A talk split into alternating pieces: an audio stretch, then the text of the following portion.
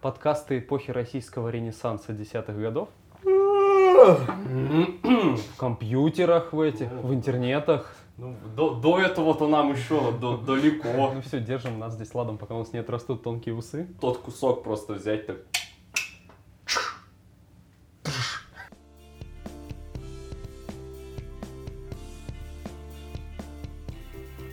Привет! Вы слушаете подкаст Get to Know Me, а именно нашу коллаборацию с The Village Екатеринбург. И с вами Владислав Изюменко и Алексей Шахов, шеф-редактор того самого The Village Екатеринбург. Леша, привет! Привет. Как твои дела? Как, как, как твоя осенняя хандра? Настигла ли она тебя или же обошла стороной? И веришь ли ты вообще, Леша, в осеннюю хандру? В осеннюю хандру? Да. А, нет, не верю, кстати. Вот уже сколько у нас почти середина октября, никакой уральской грязи нет.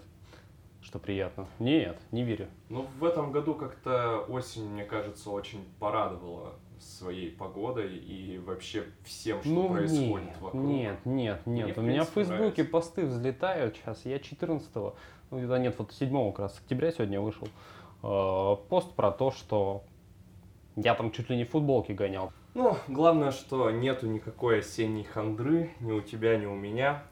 Поэтому мы нашими печальными голосами начнем сегодняшний подкаст. Предлагаю тебе, Леша, обсудить сегодня тему текста. Скажем, объясним нашим слушателям, почему мы решили обратиться к этой проблеме, которая действительно интересна, на мой взгляд, и мне кажется, Леша мою позицию разделяет. Вообще тема текста и его существование как в социальных сетях, так и в СМИ и везде. Вообще текста как способа изложения мысли. Ни для кого не секрет, что технология написания текста, сами тексты, жанры, они меняются в наши дни очень стремительно, что порой даже сложно как-то отразить, что теперь, если уместно, модно, что не модно, что люди читают, что не читают. За этим нужно постоянно следить. И мне кажется, было бы очень интересно обсудить такую тему, тем более с Лешей, так как он шеф-редактор издания. Мне кажется, он как никто другой в этой проблеме разбирается. Леш, давай сначала, наверное, обратимся в общем к тексту. Что это вообще такое? Вот что такое текст в 2018 году? В каком виде он на данный момент существует? Давай пока что не будем уходить в его журналистскую историю, а обсудим именно э, то, как, как, как, способ изложения мысли текст, как вот он существует сейчас. Слушай, да, по-моему, все просто, что текст сейчас, как и обычно, инструмент для донесения какой-либо информации, мысли или посылов. Вот. э, Сейчас текст существует фактически как информационный, а, и за счет того, что за счет популярности сетей, как эмоциональный, что просто кого-то заразить своей эмоцией. Вот. И мне кажется, что больше-то никаких других форм не существует у него. Ну да, это понятное дело, что традиционные какие-то вещи, они остаются, но я скорее, наверное, не, не совсем правильно э, начал говорить. Мне кажется, что вот ты правильно озвучил, что есть какие-то два направления, то есть информационное эмоциональное. Мне кажется, что сейчас как-то больше эмоциями цеплять можно в интернете. То есть, если, да, если мы говорим про интернет, безусловно, мы говорим про интернет, то если там текст не зацепит тебя эмоционально, то к нему как-то вряд ли вернешься уже. Или же такого все же не наблюдается? Э, Слушай, я бы сказал как раз-таки обратную позицию, что наоборот информационность выходит сейчас на первый план, потому Мгм. что э, самый дорогой наш ресурс, мне кажется, уже много людей осознали, это время. Нет. э, и сейчас как, как можно больше информации стараются как можно более мелкий промежуток времени запихать. И как раз-таки информационность выходит на первый уровень. То есть про это рассказывает тот же Максим Ильяхов, создатель информационного стиля и сервиса Глафред, и ав- соавтор книги «Пиши, сокращай». А, Вот. Так что, наоборот, слушай, ну по поводу вот, э, по поводу эмоциональности, да, а, эмоцию в тексте проложить очень сложно, поэтому, ну, пользуются более примитивными методами. Блин, нет, примитивно я неправильно сказал. Ладно, можем вырезать. Конечно же, мы не сделаем этого. Никто же не отменял веселые вставки в начале подкаста. Веселые ставки на спорт, 1xbet. А, у вас еще пока нет спонсора? Да, к сожалению, пока нет, поэтому не стоит этого делать. Все мы любим ставки на спорт, да. Вот, кстати, ставки на спорт 1xbet, привет. При, просто пример того, что текст, вот максимально короткий текст доносит тебе суть сервиса. Они же не говорят самый лучший, безупречный, идеальный сайт, сервис для зарабатывания денег. Они четко говорят ставки на спорт, здесь есть бабки. Вот, возвращаемся к теме как раз. Вот так вот всегда пишешь, пишешь, план какой-то беседы выстраиваешь, придумываешь а в итоге все равно начинается какой-нибудь XB. Ну, кстати, по поводу, ты упомянул самый лучший и так далее, насколько я знаю, это же даже нельзя так нельзя. По, по закону о рекламе, то есть такие тексты бы в любом случае не проходили. По закону о рекламе нельзя, вот по закону о работе с практикантами с журфака, оказывается, им почему-то можно а, применять самый лучший, вот поэтому... Практиканты с журфака, привет вам. У нас уже постоянная рубрика подкастов Village. Практиканты с журфака. Слушай, да, меня что-то... Да, да, да, да, вернемся к тексту. Мы говорили про информационность. Ты говоришь, что про эмоции. Про, на эмоции сейчас больше давят да. а, фотографии и видео. То есть, ну, угу. Инстаграм и Ютуб, да, где текст не так уж важен. Хотя э, разного рода это информационные ролики, ставшие популярными на Фейсбуке, которые толкает Медуза, знаешь, когда текст фактически перекликается с э, тем, что говорит ведущий, вот, это, это классный гибрид, потому что фактически ведущий говорит одно, а на экране появляется совсем другое. То есть он рассказывает суть того, что он рассказывает. На экране появляются статистические какие-то данные, которые, если бы он читал, то это бы видео больше всего отобрало текста. Вот это идеальный гибрид уже и аудио, и видео, и текст. Это, мне кажется, у тебя максимальная концентрация в этом случае. Но на эмоции тексты поднимают. Слушай, я вот не могу вспомнить какие-то примеры, разве что... ну, а, ну нет, хотя да, хотя если говорить вот про нас, про тот же Village, ты говорил про эмоции, я понял, о чем ты говоришь, что, допустим, наша рубрика «Личный опыт». Да, да например, где например, так. люди делятся чем-то, но мы там давим на эмоции как раз-таки э, фактами. То, через что проживает человек. То есть, если, не знаю, если там человек, такого не было на Village, ну, просто как пример, если человек разрезает себе руку, он не говорит, что мне очень больно, что это как огонь, как нож в сердце, он просто описывает детально, что и как разрезается, и читатель эти факты воспроизводит в своей голове, то есть он делает, переносит этот опыт на себя, то есть он не читает чужие впечатления, он пытается представить, каково это, и создает уже свои впечатления, вот поэтому, наверное, столько эмоций создается, но какие-то фактические данные тоже ну, а как же, без, без факта никакого текста бы не существовало в любом случае, поэтому это все остается неизменным. Если переходить к разговору о технологии, есть такое у нас явление сейчас, э, как робожурналистика. Об этом тоже нужно, мне кажется, упомянуть и поговорить, насколько это вообще сейчас влияет на написание текста, влияет ли это как-то и как-то помогает, не помогает. Расскажи вообще подробнее об этом. Мне кажется, тебе это близко. А, слушай, скажу так, я лично не знаком ни с одним русскоязычным изданием, которое бы использовало робо-технологии, я имею в виду робо-журналистов. Но... Вообще, что это такое? Давай, если кто-то не знает, чтобы люди были в теме, понимали. Я так понимаю, это система, которая э, автоматически пишет, э, во-первых, да, может автоматически написать текст какой-то, угу. э, и, ну, безусловно, опубликовать его. Но это ну, с этим может справиться. Не, мне кажется, слушай, послед... последнее слово кнопка у редактора в руках в любом случае. Mm. То есть э, он получает от робота уже готовый текст. Э, потому что что Google, что Яндекс делает бесконечное число алгоритмов, которые позволяют определить, типа, SEO-текст это прода... условно, продающий, роботекст, к этому еще вернемся. Вот, но а роботов уч, учат именно обхитрять эти системы, делать уже по-своему. И робот может написать новостную заметку, э, читал где-то исследование, по-моему, в 9 из 10 случаев никто не догадался, что это был робот. То есть э, он собирает данные из всех источников и выдает самую сочную новость. То есть он... А, то есть он мало того, что он пишет, он еще и анализирует э, Да, какие-то да, да, уже да. написанные новости и перемешивая их, Да, он перемешивая это, выдавая причем стилистически на уникальном языке, не теми же самыми, поменяв слова, поменяв структуру, но имея все же какой-то никакой свой стиль, то есть который заложен в алгоритме изначальном, он выдает готовую новость. С одной стороны, это подрывает работу ньюсрумов, да, но с другой, на самом деле, если это ведется повсеместно, то это очень упростит процесс, потому что новостные отделы не будут заниматься рерайтингом. По сути, ну это правда работа роботов. То есть это то же самое, что перекладывать что-то с полки на полку. Они будут заниматься тем как раз, что и должно быть. Они будут создавать эти новости, они будут находить какие-то инфоповоды, узнавать информацию, звонить людям и так далее. Роботы, кстати, могут спокойно тоже звонить людям. У нас на The Village также было про спецпроект с банком, где показывались, банки показывали свои системы выбивания долгов. Слово я плохое, конечно, сказал. ну, нормально. Вот. С помощью, с помощью как раз-таки роботов, как э, звонит робот человеку, напоминает ему про долги, иногда может даже продолжить диалог.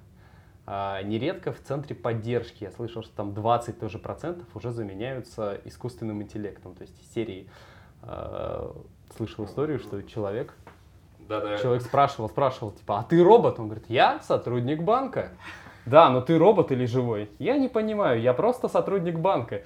И нельзя из робота выбить тот факт, робот он или нет. Но все же уже, уже спокойно людей удается обманывать. Треть, вот какой-то читал эксперимент. А, то, что роботы уже стремятся к живому общению. Вот, то, что треть, треть опрошенных не смогли понять, робот с ними говорит или человек. Вот, ну и возвращаясь к теме журналистики, они работают с этим текстом, а, Google и Яндекс придумывают новые правила, чтобы выявлять роботексты, чтобы выявлять как раз-таки то, что не делает человек. Роботы учатся обходить эти. Такая бесконечная война машин и человека. То есть человек, по сути, возвращается к мыслительной деятельности. Он придумывает какую-то... Он сейчас сам будет придумывать новости, потом кто-то их пережевывает, еще, еще, еще, и тогда роботы дальше собирают информацию. Вот. Но чего не могут роботы? Да, Робот- это, это важно. А, Я бы сказал, что робот не может придумать тему, но это не совсем верно, потому что робот может выявить как раз-таки самые обсуждаемые в каких-то сообществах, форумах и комментариях темы и предложить ее тебе, и фактически он тебе на тарелке выдаст самое горячее и посещаемое на сегодняшний день. Вот, робот точно не может, а, создавать эксперименты, участвовать, испытывать что-то. Самый популярный текст московского The Village, может быть, видели этой весной, самый обсуждаемый, даже спорный, написанный...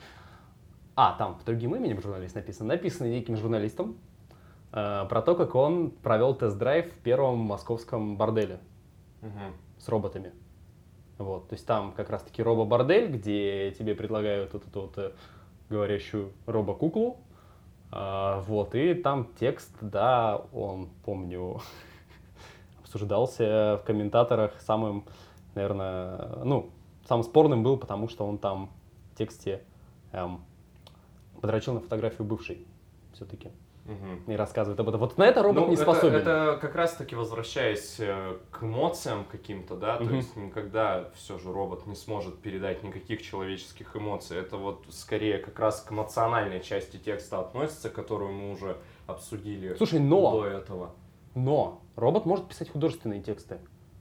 А, Видел же неоднократно, наверное, появлялись всякие продолжения известных романов. Я видел, что робот написал там восьмую часть Гарри Поттера. М. Робот написал продолжение «Властелина колец». Где-то это получается дико абсурдно. То есть, да, я не помню, там Гарри Поттер назвал, что типа Гарри Поттер и горячий кипятильник, по-моему. То есть, это совершенно абсурдная была книга, но а, между тем были и произведения, которые, правда, было не отличить от оригинала. То есть, э, у автора настолько четко сформировался стиль, что робот, а, проанализировав все существующее, может подделать этот текстовый стиль. Мне кажется, надеюсь, не обижусь, надеюсь, нас это не слушает сейчас, но мне кажется, книги Дарьи Донцовой спокойно может создавать робот, нейросеть, которая работает с текстом, потому что там стиль очень четко прослеживается. По сути, местами там кто-то смеется и говорит, что там поменены имена местами и просто в разных книгах, а суть одна и та же у каждого преступления, так, возможно, так и есть.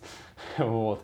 Поэтому это робот может делать. Робот не может создавать сам инфоповоды, не может делать какие-то эксперименты и не может, наверное, все-таки а, он может определять то, что обсуждается сегодня, но он не может определить то, что будет обсуждаться завтра. Мне кажется, вот это вот, то, что будет обсуждаться завтра, оно типа рождается вне сети, робота пока нет вне сети, он есть только в сети. И то, что ты должен внести, только человек может внести какую-то тему в сеть на обсуждение, уже никак не робот. Вот. Давай тогда, может быть, предлагаю уйти уже в прям совсем углубиться в журналистскую составляющую текста и поговорить о жанрах. Угу. А, потому что, я думаю, ни для кого не секрет, даже для тех, кто никакого отношения не имеет к журналистике, что существует масса, большое очень количество жанров в журналистике. И что сейчас происходит с жанрами? Они настолько уже перемешались между собой, что их не существует, или же наоборот, ты, вы в The Village прослеживаете какую-то, может быть, тенденцию, что люди вот читают больше интервью, им там что-то больше нравится, или какие-то больше рецензии им нравятся, или же все осталось так, как было до этого, ну, до этого это очень так широко, ну, допустим, срав... сравни, что было сейчас и год назад, если это возможно. Что-то изменилось с жанрами или же нет? А, что сейчас и год назад? Мы сейчас говорим в целом о медиаполе, не на примере Village, правильно? Давай лучше на примере Village. Год назад я не работал за Village. Ладно, ладно. Вот, просто смотри, а, ты говоришь про жанры, Угу. а какие-то классические, привычные. Вот, на Да. Village, Да. на Village есть свой формат как раз потоков. А, то есть это личный счет, где человек рассказывает, сколько он зарабатывает, на что он тратит, и дальше рассказывает уже свою историю про какие-то особенности рабочего процесса. Точно так же есть там формат личный опыт, где от первого лица рассказывается история, какой-то опыт, который пережил этот человек. Вот, и повторюсь, то есть там нет привычных форматов, но есть набор микроформатов, каждый из которых обладает своим набором правил по написанию, в структуре и оформлению. Вот, то есть э, в плане Village тут все просто, они сами себе создают форматы, сами себе создают какие-то рубрики. А, И причем, сразу забегая вперед, не только московский The Village может это делать. То есть а, мы создали, например, рубрику новости ресторанов э, где-то весной еще. Московский Village удачно подхватил эту рубрику и сейчас реализовал у себя этот поток точно так же по нашим уже канонам. Вот. Ну давай тогда все же вообще о медиаполе, если говорить все же о жанрах, э, мне кажется, все равно ты можешь в этой части разговора выступить как эксперт, потому что все равно много Смотри. читаешь, следишь за этим. Что произошло за последнее время? К сожалению, к моему огромному сожалению, умерли все панки. Умерли все веб-панк издания. Закрылся ВОЗ, э, умер Фурфур, исчез. э, Ну вот переоткрылся нож, но не как панк издание. То есть по большей части, ну, вы уже читаете нож, наверное, нравится, но между тем, по большей части, что из себя представляет нож? Переводы зарубежных текстов. Э, И там, ну, по панк-тематике, по, каком, по каким-то личным опытам не так много. То есть умирает вот эта вот нотка мега-экспериментов, и непонятно почему. Я бы не сказал, что публике не нравится. То есть даже тот же случай, про который я до этого рассказал, с а, посещением московского борделя, это чистой воды панк-эксперимент. И он стал одним из самых посещаемых, обсуждаемых текстов. То есть кажется, как будто больше смелости не хватает. Вот. Что еще происходит? Конечно, очень качнулся формат видео, интервью. Э, В этом, думаю, любой догадается, виноват Юрий Дудь. Вот. Э, Каких-то длинных-длинных интервью. Э, Что еще сейчас? Но это, это все не текст, понимаешь? То есть мы как-то как будто отходим от текста. Сейчас людям удобнее... Сейчас вот кажется, что расцвет идет подкастов, еще что-то. Мне кажется, только-только зарождение идет. Их расцвет будет еще году только в 20-м в Рос- на российском рынке. А знаешь, что самое забавное, если говорить о подкастах, так получилось, что, ну, наверное, это будет неудивительно. Мне придется писать дипломную работу по поводу подкастов, и я тут очень много сейчас читаю и слушаю по этому поводу. Как выяснилось, рассвет подкастов у нас был в России уже. И был он, более того, лет 10 тому назад, когда подкасты записывал Василий Стрельников, Мгм. тот самый чувак с MTV, Мгм. вот. Э, И он был одним из... э, Он был вообще первым, как он сам сказал в одном из интервью, человеком, кто записал подкасты. И я очень сильно порадовался за сам формат, потому что мне тоже казалось, что он вот только-только начинает зарождаться, а как выяснилось, Не, ну, он слушай, уже по- в России успел умереть. И Ну, так вот. родиться. Вот, вот, вот, так, нет, смотри, а про то, что пиковый пи, а про то, что рассвет, я имею в виду вот новый. Вторая ветка. да. Вот, давай, давай так. Подкасты эпохи российского ренессанса десятых годов, вот так вот их назовем. Да, это, это прям хорошо. Это, это прям культурно и как надо, да. Мне нравится. Так вот, мы пиковой точки дождемся еще. несколько- То есть, вот смотри, вот сейчас ВК вел наконец-то, да, подкаст, Мгм. принял его как отдельный формат. Мне кажется, сейчас дальше пойдет только только накручивание этого формата, сколько мы до 20 в 20 году мы получим уже какую-то просто мега-мега огромную. Я бы очень хотел послушать подкасты, кого бы из местных изданий я хотел послушать. Я бы хотел послушать подкаст. все, поехали дальше. Продолжим, точнее, э, говорить о журналистской составляющей текста и скорее поговорим о роботах, мы уже поговорили, поговорим о живых людях, о журналистах. Э, что сейчас с ними происходит? Какими они должны быть? Что они должны уметь или чего им не хватает? Давай начнем даже, наверное, с этого, чтобы они знали, что им, что, что им нужно доработать. Да, чего не хватает журналистам для того, чтобы писать очень классные, не то чтобы кликбейтные, а вот именно крутые, насыщенные и хорошие тексты. Ты как шеф-редактор, расскажи нам об этом.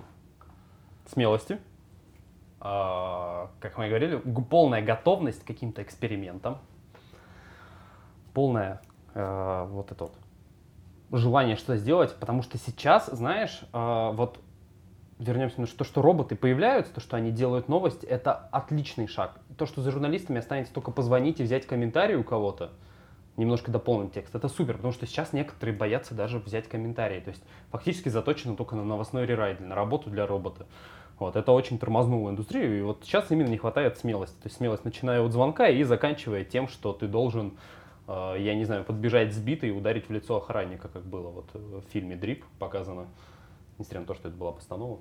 Вот. э, Дальше, чего не хватает, это, конечно, то, что нужно. Это самоопределение, понимание того, что ты хочешь писать. Потому что, когда ты приходишь с запросом «я хочу писать», это немножко не прикольно. Когда ты приходишь с,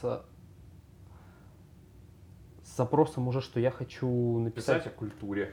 Я написать о культуре, это знаешь, это тоже слишком масштабно. Самая страшная стадия журналиста это хочу писать о музыке. Вот это, это считай, зашел в тупик. Еще не хватает нередко, когда приходят какие-то молодые авторы, не хватает понимания издания. То есть они говорят, они фактически иногда приходят и говорят тему, которая вообще нам не соответствует. То есть из серии, ну, представь, что ты приходишь в Sports.ru и говоришь, что хочешь писать про, не знаю, там, про Шопена. Зачем, казалось бы. Вот. Хотя знаю, насколько двинутое иногда инновационное местами бывает издание Sports.ru, а они бы встроили и Шопена, они бы... Ну, Да. так что пример не самый удачный. Вот, потому что, ну, блин, очень удачно, когда мне писали, говорили, «Ага, хочу вас писать, у меня есть такой-то там герой для личного опыта. Допустим, там а, в Перми открылась первая парикмахерская для онкобольных. Давайте на них напишем личный опыт. Я быстренько говорю, что нет, давайте это индустрия будет. В общем, я... Человек понимает жанры, понимает форматы, понимает, о чем издание. Просто золото. Вот. Для работы с текстом как раз не хватает держать идеальный баланс между двумя составляющими. Это придерживаться стиля издания, но и между тем вносить что-то этакое свое, чтобы немножко выбивало этот текст из издания, чтобы оно не было вот прямо таким, ну, слишком типичным, что ли, потому что вот еще в плане текста нужен этот баланс между вот как раз стилистикой издания и своей ноткой, и баланс между информацией и каким-то небольшим эмоциональным посылом. Вот. Потому что просто читать сухие факты иногда круто, но постоянно это надоедает. Вот. Поэтому вот идеальный э, пример опять же, того же баланса между сухими фактами и эмоциональной какой-то составляющей, это рубрика «Личный счет на Village», потому что она начинается с достаточно сухой статичной таблицы, где представлен, сколько человек зарабатывает в месяц, на что он эти деньги тратит. Сухая статистика и все. А дальше уже идет текст про то, как человек рассказывает, как он пришел к этой профессии и как, собственно, он, ну, чем он занимается, на что он как бы более подробно рассказывает, тратит деньги. Вот. Пум-пум-пум-пум. А, я немножко зависаю. Мне кажется, Ну. есть еще что-то, что можно сказать, просто у меня, возможно, из головы это вылетело. То есть это, это, это, да, это подытоживая. Смелость, понимание того, куда ты пишешь. Вот. И если говорить о работе с текстом, это, конечно, умение пользоваться тех разного рода сервисами, но умение ими пользоваться далее. Вот скажи, может, дальше с тобой будем обсуждать то, что существуют как раз сервисы, которые помогают, условно говоря, работать с текстом. Мгм. Да, и в общем, я хочу тоже сделать такой небольшой вывод, больше, наверное, для себя, то, что у меня родилось в голове, пока ты говорил. Э, Вообще, по большому счету, насколько я понял, подхода, э, к жу- э, подходы и требования к журналистам, в принципе, остаются теми же самыми. То есть нужно, самое главное, знать стилистику издания, куда ты приходишь, его направленность и хорошо в нем ориентироваться, и приходя тем более с какой-то темой, и быть смелее, не робеть. Никто никогда не любил робеющих журналистов. Поэтому, в принципе, все, что нам рассказывали еще давным-давно на первом курсе, давным-давно, господи, я так сказал, как будто мне 60. Э, Да, на первом курсе, когда мы еще только пришли на наш факультет, в принципе, все то же самое остается. Наверное, стоит задуматься. Так что, уважаемые практиканты... Ладно. Об ис- использовании технологий и средств, э, сервисов.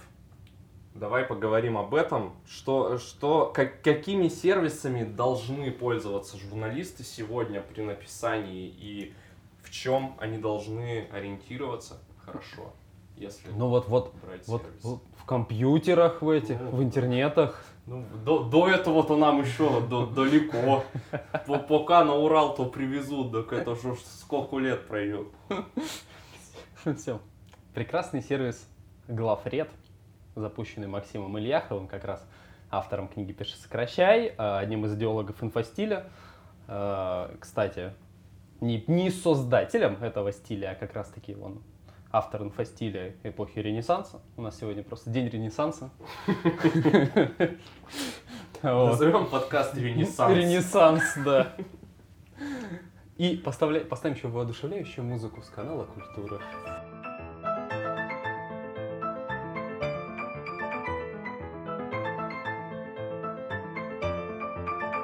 Главред. Да, сервис Главред, он породил классный такой, у меня просто в моем даже личном опыте и в опыте работы с другими людьми, э, он породил интересный эффект. Как он только появился, мы им, конечно, начали пользоваться, и скажу так, что многие, э, с кем я сотрудничал, не очень изначально понимали, что это, потому что сервис Главред, условно говоря, убирает все штампы, а вот люди, которые привыкли писать, иногда олдскульные, иногда как раз те, кто проучились по олдскульным программам, они считают, что эти штампы это то, что добавляют тексту жизнь. То есть разного рода ними слова с вроде двумя крайностями. Кто-то не понимает этого этот сервис проекта. совсем, и поэтому не готов к исправлению ошибок с помощью него. Но кто-то а, благословит этот сервис и боготворит, конечно, простите. Боготворит этот сервис, и есть люди, которые боготворят этот проект, и для каждого текста они стараются получать 10 из 10 баллов. Понимаешь, это рождает очень смешную штуку, что у всех у них тексты похожи, потому что как ты ни крути, насколько не хорош будет сервис, он робот. А значит, он, он готов к итоговому результату. Ему нужен какой-то итоговый э, результат, и поэтому, когда ты делаешь 10 из 10 по главреду, ты делаешь типичный текст по главреду. То есть ты делаешь его без каких-то старых штампов, зато делаешь с новыми штампами, которые рождаются благодаря этому сервису. Поэтому э, вот надо именно что уметь вычитать уметь прочитать замечания от главреда, но между тем уметь через свою голову прокрутить замечания и понимать, насколько они релевантны твоей ситуации. Потому что, ну, не факт, не факт, что, то есть это, это не истина, это именно что подсказка. То есть это, это как, э, да как прогноз погоды. Может пойти дождь, может не пойти дождь. Вот как я запланировал себе несколько экскурсий, на каждой из них я посмотрел по погоде, что дождя не будет. Это был единственный день на неделе, когда пошел дождь вопреки прогнозу погоды, чему я был просто безумно рад. Рад, конечно, рад. Вот, поэтому, и знаешь, таких сервисов на самом деле дофигища. Я даже когда готовился к нашему подкасту, я немножко прогуглил про текст в 2018 году, наткнулся на классный лонгрид, как раз, где э, люди, которые не имеют отношения к художественному тексту, которые занимаются SEO.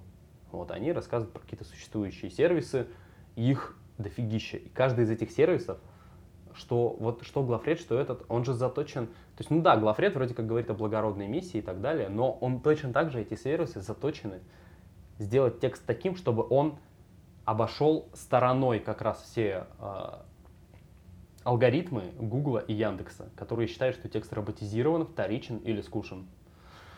Вот, и поэтому знаешь, не мы покоряем и создаем роботов, а уже тихонечко роботы покоряют, заставляют нас писать так, как э, они этому обучены. Угу. Вот. А, поэтому главред полезная штука, если ты умеешь критически мыслить. По-моему, критически мыслить это важное качество для любой вообще сферы. Ну, не считая каких-то гиперточных наук. Хотя тут тоже, тут тоже, знаешь, опять же, великие открытия совершались тогда, когда вроде как точные науки люди мыслили критично, оспаривали их и находили какие-то просто великие теоремы, которые ломали все это. Вот. Если да. говорить о каких-то других сервисах, есть ли, может, может быть, э, какие-то, кроме главреда, э, где можно и нужно работать, по твоему мнению? А, ну, слушай, это не касается корректировки или еще чего-то, ну, это, конечно, Google Docs, потому что у меня не установлен Word на компьютере, ничего не установлено, я уже все давно делаю Google Docs, но мне кажется, это достаточно уже статичная и простая ситуация, когда несколько людей одновременно работают над текстом, и это все видно. Возвращаясь к теме изданий, очень э, классный. Вот в начале десятых годов я говорил, что панки умерли, вот журнал Горилла, э, партизан, по-английски, возможно, я просто произношение неправильно говорю, чтобы все поняли. Вот, э, он как раз был как раз законодателем всей этой панк-журналистики первой волны, э, и они очень классно делали самой последней версии сайта, что они объявляли просто темы, и статья писалась прямо на глазах у пользователей. То есть была ссылка на Google Doc, совершенно пустой, они говорили, что мы вот скоро будем писать этот текст, следите, и в любой момент можно было зайти и в какой-то момент увидеть, как автор просто печатает, сносит, печатает, сносит что-то, что-то добавляет. Вот, это, но это такая... Как раз возвращаясь к разговору о классных форматах, Mm-hmm. Нет, интересная штука. Ну вот, слушай, кстати, еще по поводу текста. Текста, что то есть мы же вот сейчас живем в такую эпоху быстрых каких-то постов, еще чего-то. Тоже онлайн-трансляции текстовые достаточно удобная штука, достаточно приятная.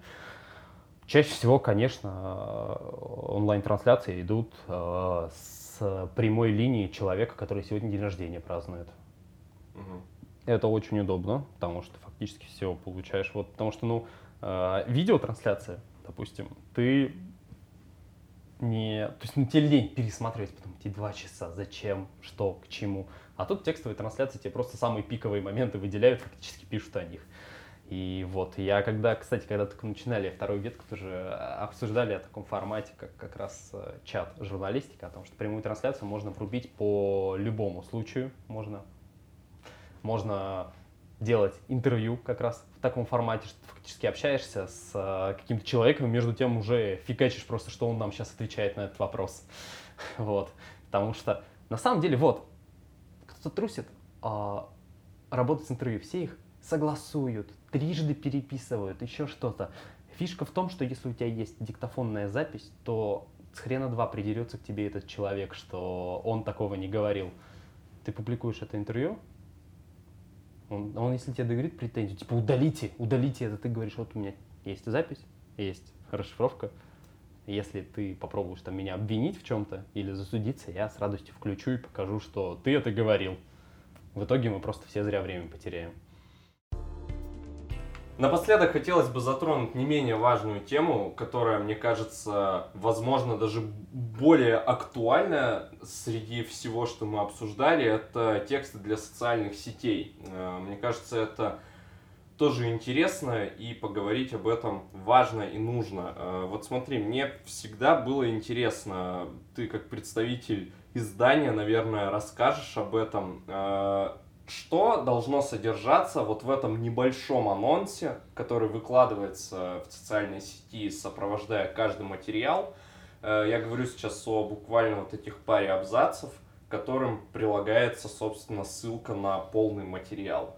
Э, как пишутся эти тексты, что должно быть в них и на что там нужно обращать внимание, по каким точкам там нужно бить. Э, можешь ли ты об этом рассказать? Да, да, конечно. Смотри, есть э, как раз-таки два подхода.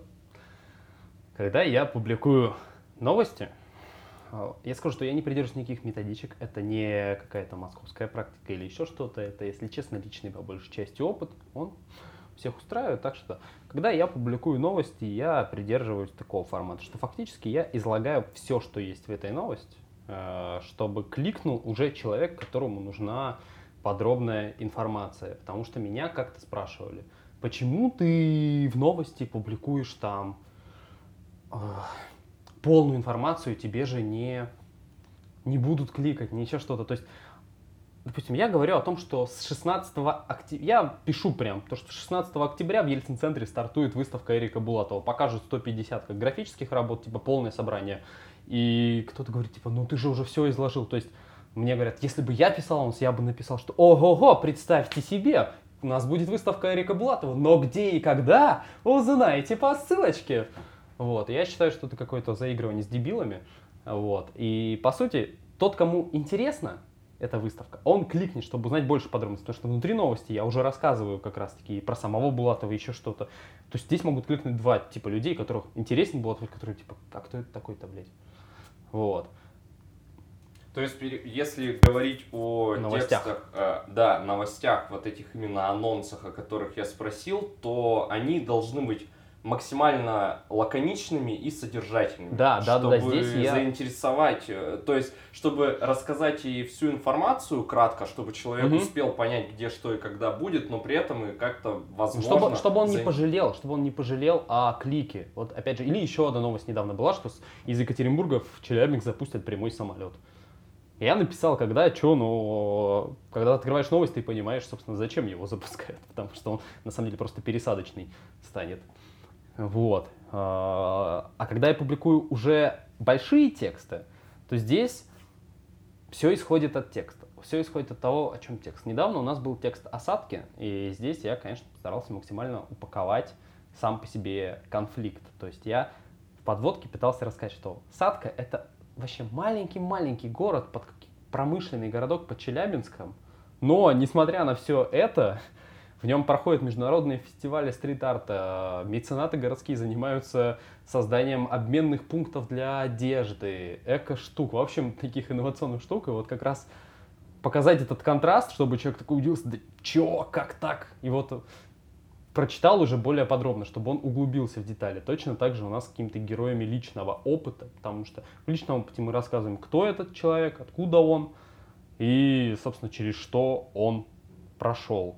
И да, чаще всего бывает так. То есть в больших материалах главное отразить тоже точно так же, о чем этот материал, но еще и показать конфликт, то есть создать интерес, создать какой-то такой вызов своей голове, чтобы у тебя отпечатался в голове вопрос, не задавать его прямым текстом, а именно заставлять голову генерить вопросы, типа, да как это вообще возможно?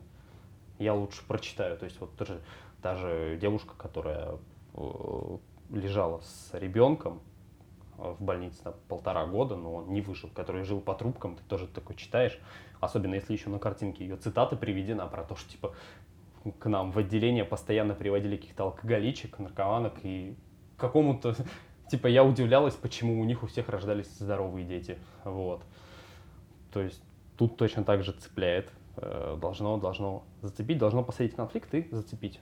Я что-то зациклился на одной мысли. Влад, да, подхвати еще какие-то вопросы. Если совсем углубиться в SMM, а, то и, и поговорить о продающих текстах, потому что это тоже все же остается неотъемлемой частью нашей жизни. Они в 2018 году на данный момент, данный месяц, день, они существуют? Или же здесь тоже все трансформировалось, поменялось и да, да побьют меня сейчас SEOшники, СММщики, я не верю в существование продающего текста как какого-то уникального феномена. А, у каждого продукта существует своя аудитория, и вот этот условный продающий текст, он как раз-таки должен, должен помочь выйти на один, на один язык вот с этой аудитории, для которой создан этот продукт. И тогда, да, он, скорее всего, будет продавать. Ну вот смотри, просто э, вот эта вот иногда SEO и SMM сфера, она иногда прям зрит отлично далеко в будущее, они умеют создавать текст, который цепляют, но иногда это бывает на уровне недавнего уральского конфликта. Ты, может быть, слышал, что весной школьники с Урала, нет, в начале лета даже, школьники с Урала получили оценку за ЕГЭ по английскому языку. Да, да, да знаменитый да, да. конфликт очень. А, вот давай просто расскажем тоже о нем, если что-то не задевали. То есть школьники э, за сочинение по ЕГЭ по английскому языку получили 0 баллов, а часть этих школьников выпускники профильных классов. Кто-то из них обладает сертификатом Кембриджа как владение английским языком на уровне носителя языка. То есть во многом превосходит где-то 90%, мне кажется, преподавателей английского языка в наших школах. А, и они получили за сочинение 0 баллов и начали выяснять эту ситуацию. Оказалось, что они выбрали тему, преждевременный выбор профессии – это ключ к успеху. Фишка в том, что они не, при, не писали в каждом предложении слово «успех», и из-за этого робот, который проверял эти работы, засчитал их на 0 баллов. Вот, то есть эти SEO, вот SEO-текст, кто-то считает, что если в каждом предложении слово «успех» писать, то человек станет успешнее успешного.